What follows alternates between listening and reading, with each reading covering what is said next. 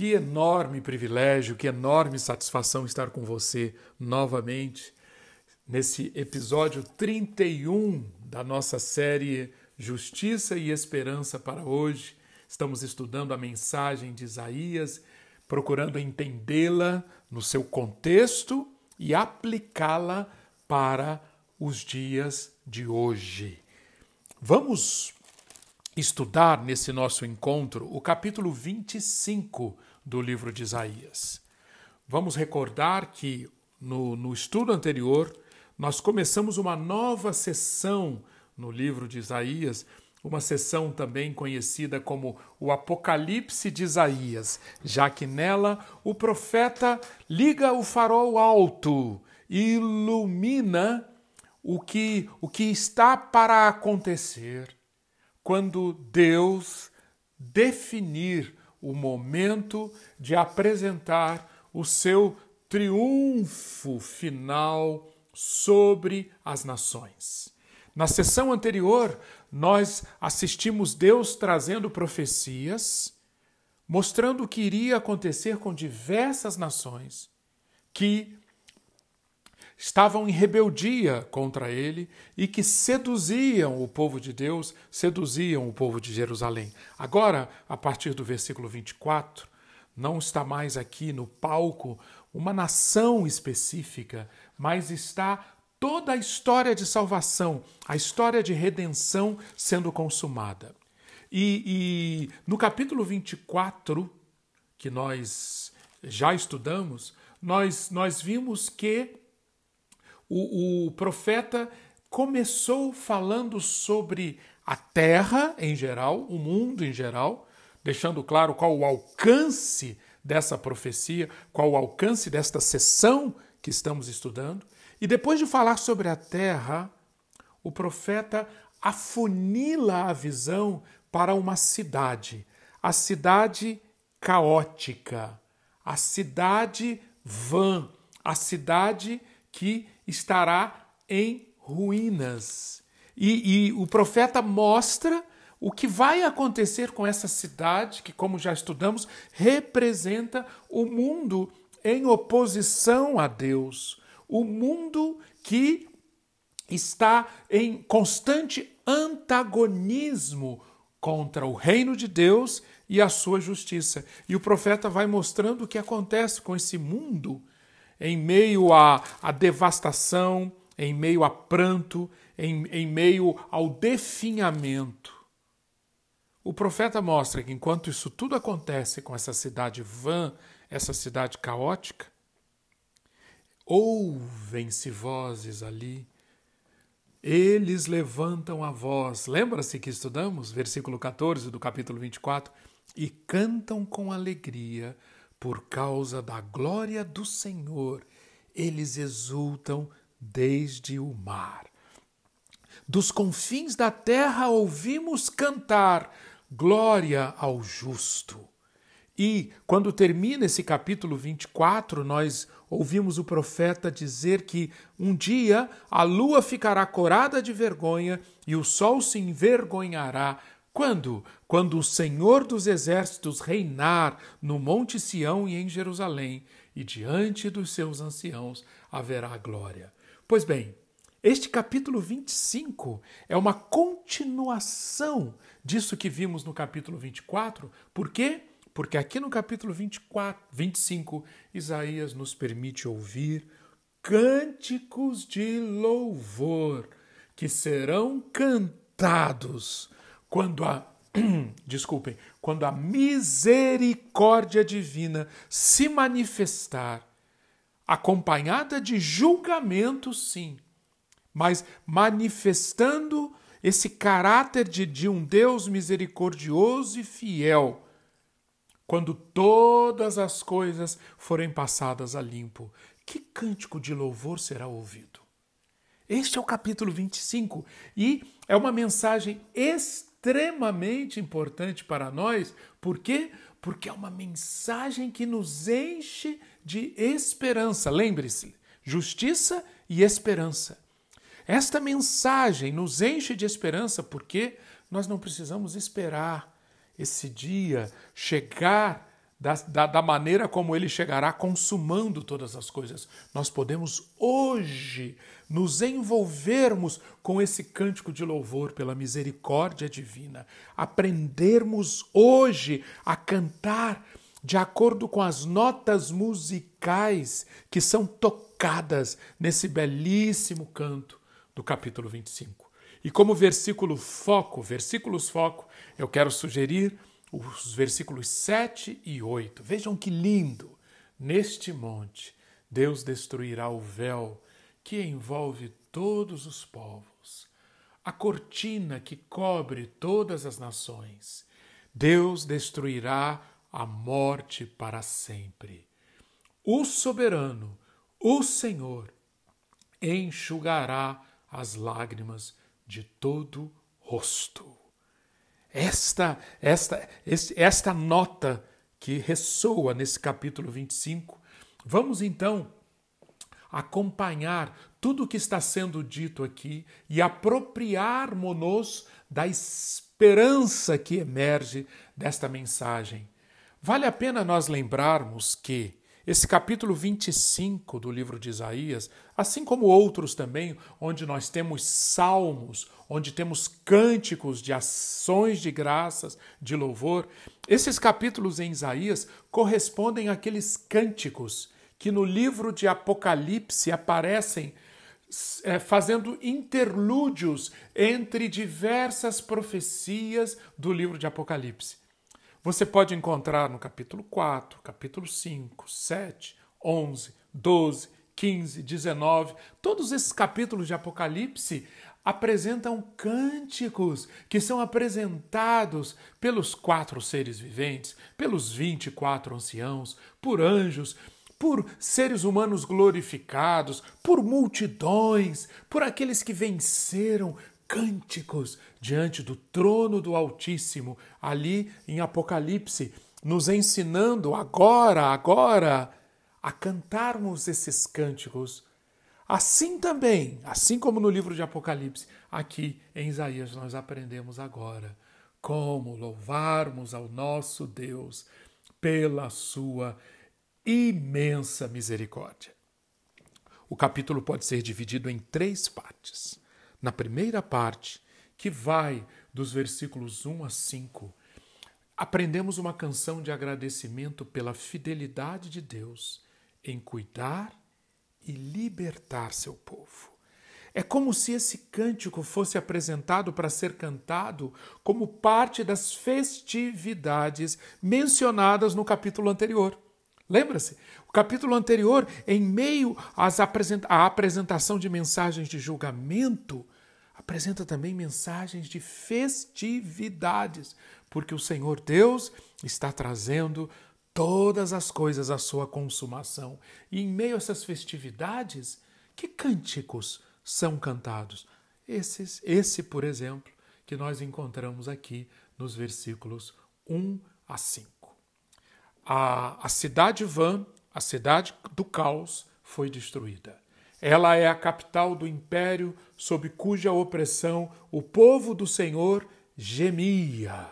Agora, o poderio mundial, antagonizando-se a Deus, foi subjugado. Agora, aqueles pobres, necessitados, humildes, que contaram com o Senhor, o Rei de Sião, como seu refúgio e fortaleza, agora eles veem que estão seguros. Estão seguros. E, e nesta segurança, nesta proteção, eles podem cantar. Versículo 1: Ó Senhor, tu és o meu Deus. Eu te exaltarei e louvarei o teu nome. Por quê? Porque tens feito maravilhas e tens executado os teus conselhos antigos fiéis e verdadeiros. Tu és o meu Deus. É uma afirmação intensamente pessoal. Tu és o meu Deus. Isso dá o tom de todo esse cântico, de toda essa música que nós vamos ouvir nesse capítulo 25. No lugar daquelas canções ruidosas, vazias, cheias de bebida e de estímulos artificiais, cujo propósito era o esquecimento e o afrouxamento dos freios, Essa era a música, produto da bebida, dos entorpecentes. Essa era a música da cidade caótica. No lugar disso, nós encontramos a música, o cântico de um povo que pode dizer: Tu és o meu Deus. Eu quero ser um contigo, ó meu Deus, porque sei que tu és o meu Deus. Quero pertencer a alguém tão poderoso e fiel quanto tu és. Tu és o meu Deus. Tu tens feito coisas maravilhosas. A fé bíblica está enraizada no conceito de um Deus que não é prisioneiro das coisas das coisas comuns, das coisas previsíveis. Ele é capaz de fazer coisas notáveis e faz isso a fim de salvar o seu povo. Por isso cantamos: Tens feito maravilhas. E reconhecemos também que tu tens feito coisas planejadas há muito tempo. Que, quão importante isso é para Isaías? Reconhecer que Deus, esse santo, santo, santo, o Senhor de Israel, o Santo de Israel, ele não improvisa, seus atos maravilhosos não são improvisados, não fazem um jeitinho, não, fazem parte de um propósito divino no universo. Seus feitos estão ligados a caminhos, caminhos estão ligados a propósitos, propósitos diante de um universo, diante uma, de uma, para uma história que será consumada quando esse Deus definir. Ídolos não têm planos. Ídolos não têm planos. Pessoas podem fazer planos que muitas vezes não dão em nada. Mas Isaías conhece um Deus que no momento certo faz algo que, de um ponto de vista, é totalmente novo, sim, mas de outro ponto de vista, nada mais é do que os conselhos antigos, os propósitos antigos, cheios de fidelidade e de verdade, que estão sendo executados. Esse Deus, reconhecido no versículo 1, esse Deus foi o que foi responsável para que, pelo que aconteceu com aquela cidade. Aquela cidade vã, versículo 2. Da cidade fizeste um montão de pedras, da cidade fortificada uma ruína. A fortaleza dos estrangeiros já não é cidade e jamais será reconstruída. E por isso, por essa visão de que esse Deus define que chegou o momento do julgamento e que aquela cidade, antes forte, antes uma verdadeira fortaleza, essa cidade vai cair porque ela é caótica, porque ela é vã. Esse reconhecimento é parte do cântico. O reconhecimento de que essa a força verdadeira, a força que, que, que é sustentável, que permanece, é a, é a força do povo que coloca sua confiança em Deus. Versículo 3: Um povo forte te glorificará, porque foste a fortaleza do pobre e a fortaleza do necessitado na sua angústia, refúgio contra a tempestade e sombra contra o calor. A partir dessa perspectiva, Isaías já consegue ver e ilumina a nossa visão para nós enxergarmos hoje também que a fúria dos tiranos é como a tempestade contra o muro, como o calor em lugar seco, versículo 5. Porque Deus quando assim decretar, ele fará cessar o tumulto dos estrangeiros, como o calor se abranda com a sombra de uma nuvem. Assim, o hino triunfal dos tiranos será silenciado. Vozes, cânticos, hinos que são silenciados e dão lugar a vozes, cânticos triunfais de um povo que vê esse Deus agora sendo revelado. E porque esse povo conhece o seu Deus, esse povo exalta, canta, louva a misericórdia divina. Mas quando chegamos na segunda parte do capítulo, versículos 6 a 9, A câmera, a câmera agora que estava se estava mostrando algo mais geral, que é essa fidelidade, que é essa verdade, que é esse poder desse Deus. Agora a câmera se movimenta e, e mostra um zoom. O zoom é mostrado sobre a raiz, a origem de toda essa festividade, de toda essa alegria, de todo esse louvor. Sabe por quê? Porque Isaías enxerga e nos convida a enxergar também que esse Deus, esse Deus, promoverá, no final das contas, junto com a queda da cidade vã, junto com a exaltação da cidade verdadeira, da cidade do Deus eterno, da cidade gloriosa, esse Deus promoverá o quê? A vitória final da vida sobre a morte. Quão importantes são esses versículos. A Bíblia conta a história da salvação. Salvação é vida, vida, vida. Salvação é triunfo da vida sobre a morte a morte que ingressou na existência humana em Gênesis 3 e que permanece como um, um carrasco, como um algoz, espalhando os seus efeitos de diversas formas, na forma biológica, na forma psicológica, no coração, no espírito de tantas pessoas, desarrumando o cosmos, trazendo um caos com tamanha intensidade. Sim, a morte, que é esse princípio que está por detrás de todas essas coisas, essa morte será de uma vez por todas derrotada.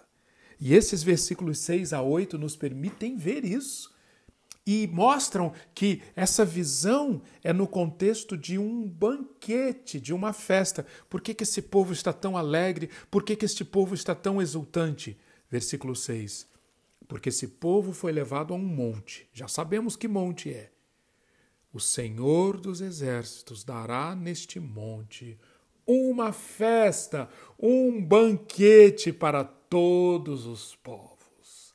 Será um banquete de carnes suculentas e vinhos envelhecidos, carnes suculentas com tutanos e vinhos envelhecidos bem clarificados. Neste monte, o que vai acontecer? Ele acabará com o pano que cobre todos os povos e com o véu que está posto sobre todas as nações. Tragará a morte para sempre e assim o Senhor Deus enxugará as lágrimas de todos os rostos e tirará de toda a terra o vexame do seu povo, porque o Senhor falou. Que glorioso! Todas as, todos os holofotes são mostrados, são convergem para uma festa, uma palavra triunfante, um banquete, mostrando que o propósito final de Deus, mesmo quando Ele está julgando e destruindo tantas coisas na terra, o propósito final de Deus é a redenção da terra do manto de morte que sempre pairou sobre ela. Vou repetir: o propósito de Deus é a redenção da terra do manto de morte, do pano de morte que sempre pairou sobre ela. No, quando reis do Oriente Próximo, da Antiguidade, eram entronizados, quando eram coroados, havia normalmente um banquete inaugural. O rei convidava o povo, ou uma parte do povo, para uma festa, distribuindo favores e para estabelecer um tom agradável, um tom simpático no seu reinado. Pois bem, parece que essa figura escolhida aqui em Isaías para descrever o que vai acontecer nesse monte tem a ver com essas festas de entronização do mundo antigo. Só que quando nós vemos qual é o grande cardápio dessa festa, qual é esse grande favor que é concedido aqui, nós ficamos extasiados. Porque, primeiro, para esta festa são convidados todos os povos. Isto é muito próprio de Isaías, a universalidade da oferta de salvação, da oferta do banquete para todos os povos. É universal, mas ao mesmo tempo é particular, porque os povos serão reunidos nesta montanha. É o Monte Sião, é a Jerusalém como cidade preparada por Deus para manifestar a sua glória e mostrar que todos aqueles que ao longo da história confiaram nele estavam certos. O que que nós então estamos vendo aqui? Estamos vendo que a chave para a riqueza dessa festa, o segredo dessa festa está nos versículos 7 e 8. Por que que a glória será tão resplandecente que a própria lua ficará humilhada e o sol ficará envergonhado? Isaías 24, 23.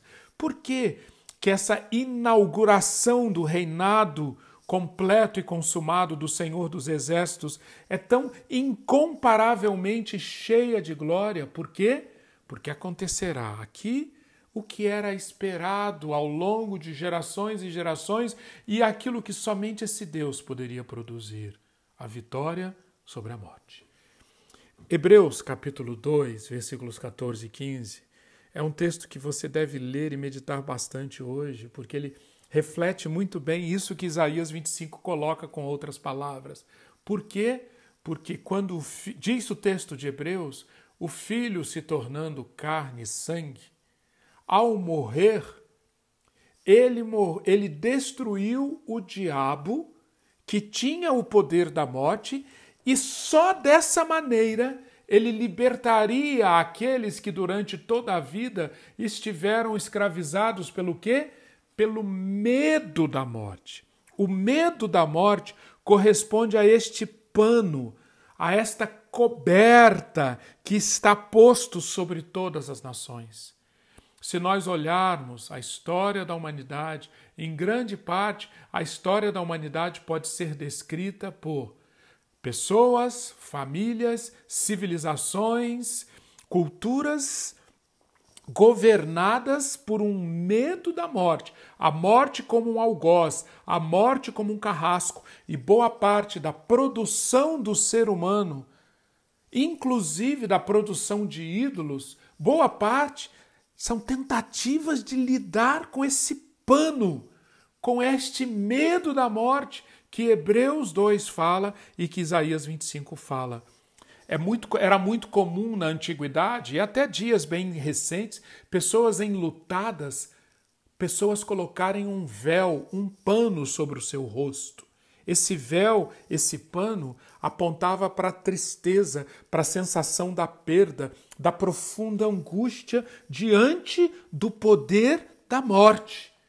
Pois bem, o que Isaías está nos convidando a enxergar aqui é que esse véu, que esse pano vai ser retirado. E por isso, aqueles que durante toda a vida estiveram escravizados pela morte, cujo principal ferrão principal maneira da morte estabelecer seu domínio sobre os seres humanos é produzindo medo. Pois bem, isso um dia será tratado. E o medo e a sensação de perda e a angústia e o sofrimento darão lugar a um banquete. E que lindo é ver essa figura tão carinhosa de Isaías, vejam, tão íntima. Deus vai fazer com que a morte seja tragada. Que figura forte! Tragada. Ela será sugada, não será deixado nenhum lugar para ela, para a morte. E o próprio Deus vai enxugar as lágrimas de todos os rostos. Que lindo! Um Deus carinhoso, um Deus pessoal, um Deus que conhece cada uma das lágrimas de todas as pessoas em toda a face da terra ao longo da de toda a história, esse Deus vai um a um enxugar as lágrimas de todos os rostos. Quantas, quantos que estão me ouvindo sabem tão bem e ah, experimentaram na sua vida por um ente querido, por uma pessoa muito próxima, por um familiar e quem sabe até na sua própria vida, através de uma doença, de uma perspectiva de morte, a morte soprando no seu ombro, você sabe muito bem do que é essa esse medo, do que do que é esse véu. Pois bem, Deixe, deixe que, que o seu coração se encha de Isaías 25:8. Um dia a morte será tragada para sempre, cada lágrima que foi derramada será enxugada. No, cap, no Novo Testamento, essa visão de Isaías, ela é apresentada em diversos textos e eu quero recomendar que você leia hoje Apocalipse 22, 1 a 4, né? no final, último capítulo das Escrituras, o que, que está aparecendo ali? A Bíblia completa-se terminando, termina falando a mesma mensagem de Isaías 25, o triunfo final da vida sobre a morte. E os símbolos ali de Apocalipse 22 são lindos: o rio da água da vida, a árvore da vida, diretamente fluindo esse rio do trono de Deus e do Cordeiro, uma cidade com uma rua principal onde estava o trono, as folhas da árvore, a festa, a alegria, a celebração do, do, daqueles que estão ali ao, diante do trono de Deus e do Cordeiro, com o nome desse Deus sobre as suas testas, nunca mais havendo noite, e usando a figura de Isaías, nunca mais havendo véu, nunca mais havendo pano. Por quê? Porque a face do próprio Deus, desse Senhor dos Exércitos, será vista e só alegria, só alegria, só alegria. 1 Coríntios capítulo 15, versículos 54 e 55. Um dia tudo que é corruptível se revestirá de incorruptibilidade, tudo que é mortal se revestirá de imortalidade, e então Isaías 25, 8 se cumprirá. A morte será tragada para sempre. A morte foi destruída pelo triunfo desse rei e, portanto, poder, poderemos cantar para a morte: Onde está, ó morte, a sua vitória? Onde está, ó morte, o seu aguilhão? Outro texto que eu recomendo para vocês, Isaías 61, 3. A, a, alegria de, de, de todos os que choram em Sião quando receberem uma coroa em vez de cinzas, um óleo de alegria em vez de pranto, um manto de louvor em vez de espírito deprimido. E nós sabemos que isto começou a se cumprir com a primeira vinda de Cristo. A vinda de Cristo, sua encarnação, sua morte, sua ressurreição, sua ascensão significam que Isaías 25 começou a ser cumprido. A ceia que o Senhor Deus, em memória de mim, façam isso, é uma antecipação desse banquete, dessa festa, esse banquete que Isaías 25 mostra. E, portanto, deve ser celebrado nesse espírito de quem olha para o que já começou e pode antever aquilo que está para acontecer, quando a segunda vinda de Cristo ocorrer. E é muito interessante você observar comigo o que Isaías vê no versículo 9. Naquele dia se dirá, preste atenção, naquele dia nós diremos: Eis que este é o nosso Deus, em quem esperávamos, e ele nos salvará. Este é o Senhor a quem aguardávamos. Na sua salvação exultaremos e nos alegraremos. Vejam só que Isaías sugere que nós, naquele dia, no dia em que isto se cumprir, nós teremos uma memória que permitirá uma visão retrospectiva do que foi a nossa vida aqui na Terra, dia a dia, uma vida marcada por tantos desafios, tantas dificuldades, às vezes tantas lágrimas, tantas situações que nos levaram a clamar: salva-nos, Senhor. Tantos desafios que nos levaram a reconhecer a minha única esperança é o Senhor. Pois bem, Isaías diz que um dia nós olharemos para trás e a ficha vai cair. E tudo isso que do lado de cá é memória de desafio, de conflito, de dificuldade, de angústia, de lágrimas, dará lugar a uma experiência de desfrute, porque nós reconheceremos: ah, este é o nosso Deus, aquele em quem esperávamos, aquele em quem aguardávamos. O nosso Deus estava conosco ali ali, naquelas situações. Portanto, na sua salvação, que já se mostrava na nossa vida, no nosso cotidiano, na terra, do lado de lá, agora, agora se mostra plenamente, agora que nós estamos nesse banquete e, portanto, exultaremos e nos alegraremos. E o capítulo 25 termina com um cântico, com um novo cântico, um outro cântico. Agora, o profeta reforça que esta, este banquete, que, este, que esta comemoração pela vitória final sobre a morte, será acompanhado de um juízo de Deus sobre os impérios, sobre os sistemas que se opuseram contra ele. Isaías 25 faz menção a Moabe, Versículo 10: Porque a mão do Senhor repousará neste monte, mas Moabe será pisoteado no seu lugar, como se pisa a palha na esterqueira. Moabe aqui, creio, representa não, não somente a nação dos moabitas, mas é um termo que Isaías usa, assim como diversos outros profetas usam, nações como um termo para se referir ao resto das nações, ao sistema que tenta se colocar no lugar de Deus, que tenta se entronizar como Deus. Moabe representa isso.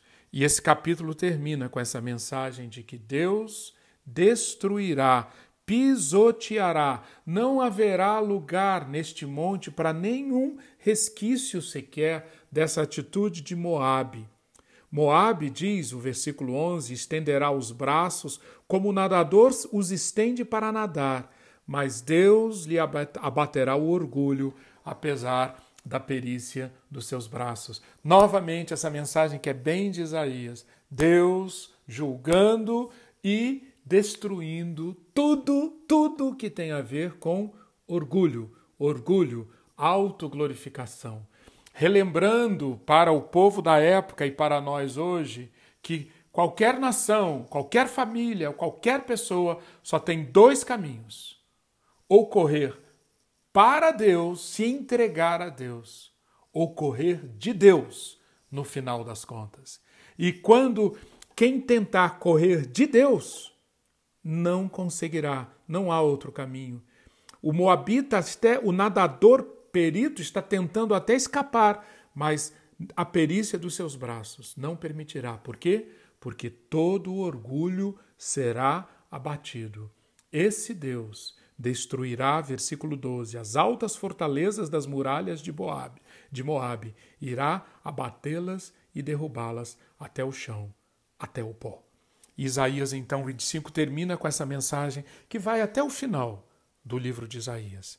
Quando Deus julgar Sim, sim, ele julgará, trazendo uma, uma, um julgamento e uma separação completa e para sempre daqueles que se opuseram a ele. Serão separados daqueles que confiarem nele, daqueles que colocarem a esperança nele, daqueles que correrem para ele. Esses que colocarem a confiança e a esperança nele vão participar de um banquete eterno na qual o triunfo sobre a morte será celebrado. Aqueles que se opuserem a ele, que mantiverem uma vida baseada em orgulho, em autoglorificação, em insegurança, em culpa. Isaías, no, até o final do livro, vai mostrar que esses serão abatidos, esses serão derrubados até o chão, até o pó. Neste monte, Eu vou ler aqui a Bíblia a mensagem. O Senhor dos exércitos de anjos vai oferecer, oferecer um banquete a todos os povos do mundo. Um banquete com pratos especiais e vinhos selecionados. Um banquete com sete entradas e as melhores sobremesas. Tudo à vontade. E aqui, neste monte, o Eterno vai banir a mortalha da desgraça pendurada sobre todos os povos, a sombra da calamidade que pesa sobre todas as nações. Sim, ele vai banir a morte para sempre. O Eterno enxugará toda lágrima de cada rosto. Onde está, ó morte, a tua vitória? Onde está, ó inferno, o teu triunfo, o teu aguilhão. Reflita nisso e Deus abençoe ricamente a sua vida. Amém.